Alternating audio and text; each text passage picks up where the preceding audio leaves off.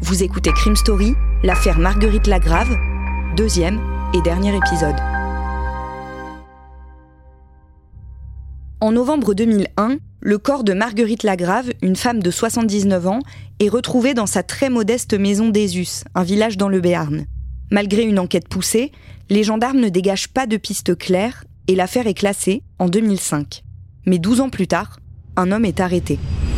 Le village d'Aisus est soulagé. Le meurtre de Marguerite Lagrave, retrouvée égorgée au matin du 12 novembre 2001, vient sans doute d'être enfin élucidé 12 ans après les faits. Les voisines de la victime qui avaient découvert le corps à l'époque avaient du mal à y croire ce matin. Tout le monde pensait à, de mauvaises choses sans être vraiment.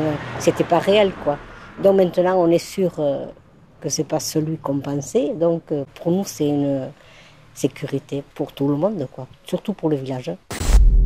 Le lundi 9 septembre 2013, Daniel Trey, un manutentionnaire de 37 ans originaire d'Oloron-Sainte-Marie, est placé en garde à vue dans le cadre de l'enquête sur le meurtre de Marguerite Lagrave.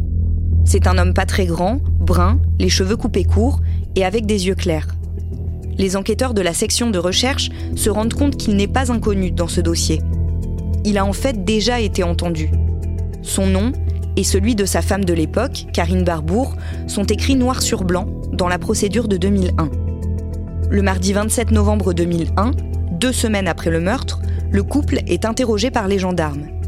Car Daniel Trey et Karine Barbour possèdent une Golf noire avec un liseré rouge, une voiture de la même marque que celle aperçue par les voisins de Marguerite Lagrave dans le village la nuit du meurtre. Daniel Trey et Karine Barbour sont connus des autres habitants d'Esus. Ils habitent Oloron-Sainte-Marie, à une dizaine de minutes en voiture, mais ils viennent souvent dans le petit village de la vallée d'Aspe, car les parents de Karine y ont une maison de famille. Ils ont trois enfants, le plus jeune est né après le meurtre de Marguerite Lagrave, et dès leur premier interrogatoire, ils avaient reconnu s'être rendus à Esus le dimanche 11 novembre 2001. Puis ils avaient dit être rentrés chez eux dans l'après-midi.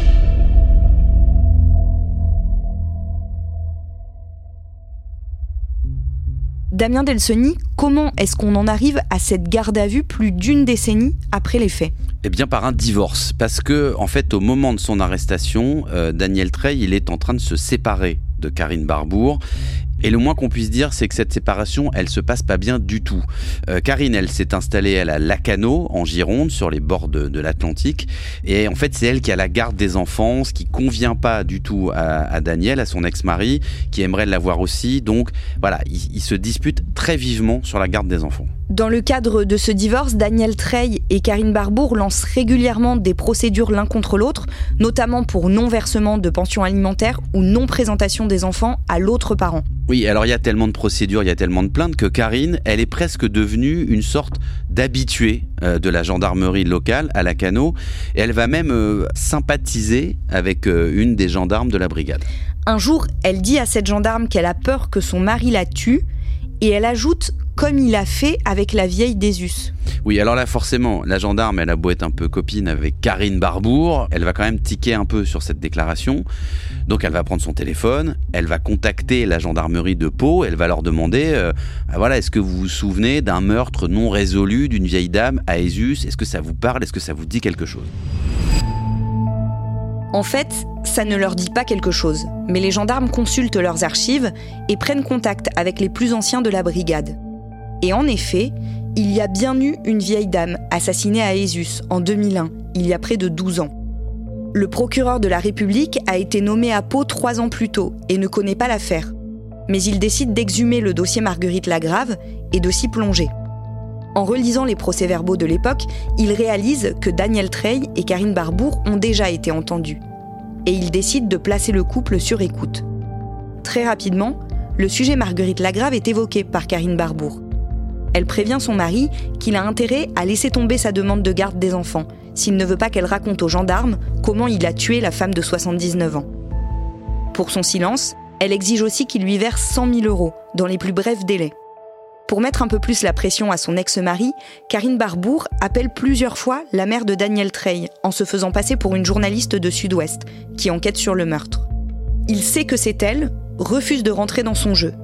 Et un jour, en répondant au téléphone à la place de sa mère, il lui dit ⁇ Toi aussi tu t'en souviens, tu es aussi coupable que moi ⁇ Il est donc interpellé le lundi 9 septembre 2013.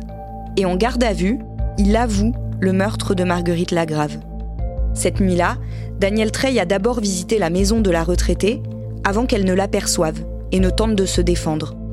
Le cambrioleur la tue, puis il continue à fouiller sa maison, en laissant du sang partout.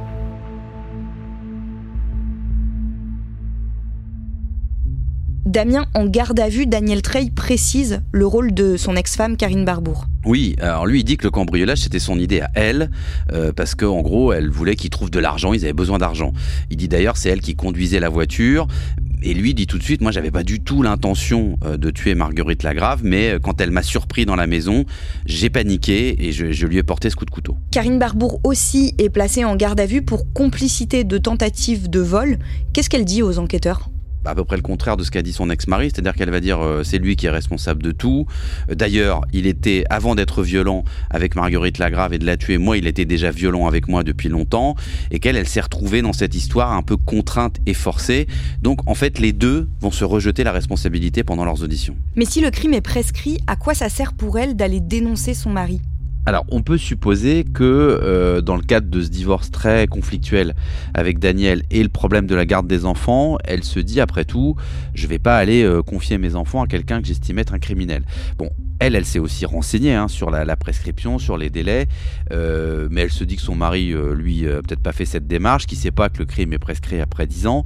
Elle espère aussi qu'elle va peut-être utiliser tout ça pour le faire chanter et le faire lâcher sur cette histoire de garde d'enfants. Aurait pu être le crime parfait. Le meurtre de Marguerite Lagrave en 2001 à Isus est enfin devant la cour d'assises des Pyrénées-Atlantiques. Le jeudi 26 novembre 2015, le procès de Daniel Trey et Karine Barbour s'ouvre dans les Pyrénées-Atlantiques devant les assises de Pau. Lui est poursuivi pour vol avec violence suivi de meurtre. Elle pour complicité de vol et tentative d'extorsion. Mal assuré, psychologiquement affaibli selon son avocat, Daniel Trey se défend d'avoir voulu faire du mal à Marguerite Lagrave et il charge son ex-femme. Il se présente comme un mari soumis, totalement sous l'emprise de sa compagne de l'époque. Elle portait le pantalon, dit-il. Daniel Trey, c'est un homme qui est décrit comme étant euh, doux. L'avocate de Daniel Trey, Pierrette Mazza Capdevieille. Par tous les témoins, il n'y a que son épouse, son ancienne épouse, qui vient de dire aujourd'hui que c'était elle le martyr. Mais c'est quelqu'un qui véritablement a, toujours suivi tout ce qu'on lui disait et qui sait le laisser faire. Il maintient que l'idée première était de cambrioler la vieille dame et qu'il a agi sur ordre de Karine Barbour. Elle aurait insisté pour qu'il ramène quelque chose. Pourquoi y être allé avec un couteau? Le couteau était seulement destiné à ouvrir la porte, répond Daniel Trey. Quand j'ai vu Margot, j'ai paniqué. Le couteau, c'était pour forcer la porte. Je ne comptais pas m'en servir. C'est suite à l'alcool et à la panique que le coup est parti. Ça s'est passé tellement vite. J'avais peur qu'elle me reconnaisse. Le coup est parti tout seul, explique-t-il. Cette version ne colle pas avec la description qu'a faite le médecin légiste du visage tuméfié de Marguerite Lagrave. Selon lui, la vieille dame a été passée à tabac. Personne ne semble vouloir assumer ses responsabilités. L'avocat de la famille Lagrave, Antonin Lecorneau. Trey qui vous dit que le coup est parti tout seul. Euh, il s'agit d'un coup de couteau euh, qui a transpercé la gorge de part en part. Et il vous dit qu'il l'a pas vu partir comme si c'était un simple coup de feu. On sait qu'elle avait des contusions partout sur le visage. Donc c'est quelque chose qui, qui a duré, des coups qui ont été portés, qui ont été violents.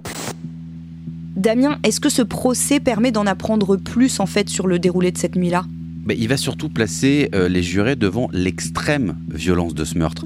Parce que dans un procès, vous savez, on montre les photos de la scène de crime aux jurés, euh, les originaux, les photos qui ont été prises au moment où on a découvert le corps. Et là, ils voient bien, les jurés, à la fois le visage tuméfié de Marguerite, ils entendent ensuite le rapport du légiste qui va décrire le coup de couteau, l'égorgement.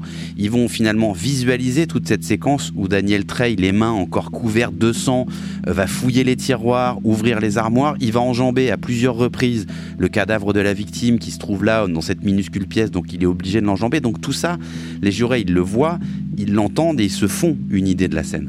Les enquêteurs ont aussi fini par retrouver l'arme du crime. Oui, alors c'est finalement grâce à Karine que cette arme va être retrouvée. Euh, et effectivement, il y avait d'ailleurs euh, l'ADN de Marguerite, de la victime, sur cette arme. Peu de temps après le, meurtre, ils avaient jeté les gants utilisés par Daniel dans une déchetterie. Ils l'ont fait le lendemain du crime, a priori. Et quelques semaines plus tard, euh, Daniel et Karine, bah, ils avaient offert le couteau à un ami qui était collectionneur d'armes. Donc cette arme, en fait, elle n'avait pas disparu, elle avait juste été donnée pour, voilà, à un ami de Daniel. Au-delà du meurtre de cette dame et du traumatisme pour tout un village, la disparition de Marguerite Lagrave laisse aussi une famille déchirée. Oui, parce que on l'a dit depuis le placement en garde à vue de Sonia et de Bruno, euh, l'autre partie de la famille en fait n'a jamais euh, accepté leur innocence quelque part. Ça c'est tout le poison d'une rumeur. Euh, c'est la traduction de la fameuse phrase "il n'y a pas de fumée sans feu". Donc il y a toujours un doute qui subsiste sur leur culpabilité alors qu'ils sont totalement blanchis et totalement innocents dans cette histoire. D'après l'accusation, quels étaient les rôles exactement dans ce duo criminel? Alors en fait, ce qui ressort, c'est que lui, euh, Daniel Trey, c'est un peu l'exécutant froid d'un plan sordide et qu'elle, elle a été, comme l'a dit l'avocat général, une sorte d'aiguillon dans cette affaire. En fait, c'est surtout un couple toxique. Euh, lui, il parle de panique, alors qu'en fait, les constatations, elles démontrent qu'il a fait preuve quand même d'un certain sang-froid. Euh, il, n'a pas, arrêté de se présenter comme un homme sous la coupe de sa femme, euh, ce qui n'est pas tout à fait le cas. Et elle, elle cherche toujours aussi à minimiser son rôle. Elle ment assez souvent, assez mal d'ailleurs. Et puis, elle va quand même évoquer, ce qui va être confirmé d'ailleurs par un de leurs enfants, la violence habituelle de Daniel Trey au sein du foyer finalement, leur mode de défense, il est assez classique dans une affaire comme celle-ci parce qu'il faut toujours échapper au rôle de leader. Le leader, c'est celui qui va prendre la peine la plus importante. Donc tout l'enjeu pour eux devant les jurés, c'est de se montrer un peu comme celui qui a suivi l'autre, qui s'est laissé inspirer, embarquer par l'autre, mais qui n'a pas évidemment eu la main mise sur cette histoire. Le mardi 1er décembre 2015, 14 ans après les faits, la cour d'assises de Pau rend son verdict dans l'affaire du meurtre de Marguerite Lagrave. Ils sont reconnus coupables tous les deux, Daniel Trey et Karine Barbour. Lui va écoper de 20 ans pour meurtre et tentative de vol, elle de 13 ans pour complicité de tentative de vol et tentative d'extorsion. Quelques minutes après le verdict, la famille de la septuagénaire quitte la salle des assises. Marthe Lagrave, la belle-sœur de Margot, étreint la famille de Daniel Trey.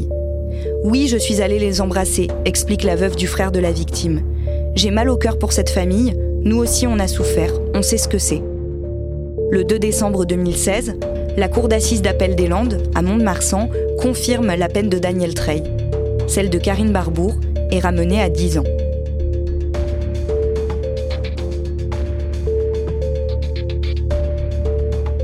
Vous venez d'écouter Crime Story, le podcast fait divers du Parisien, avec à la production Emma Jacob et Thibault Lambert, à la réalisation Julien Moncouquiole et à la rédaction en chef, Jules Lavie.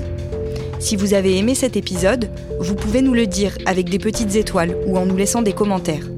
Vous pouvez également vous rendre sur notre site si vous voulez connaître les références qui nous ont permis d'écrire cet épisode. Crime Story est un podcast raconté avec Damien Delseny et à retrouver chaque samedi sur leparisien.fr et sur toutes les plateformes d'écoute.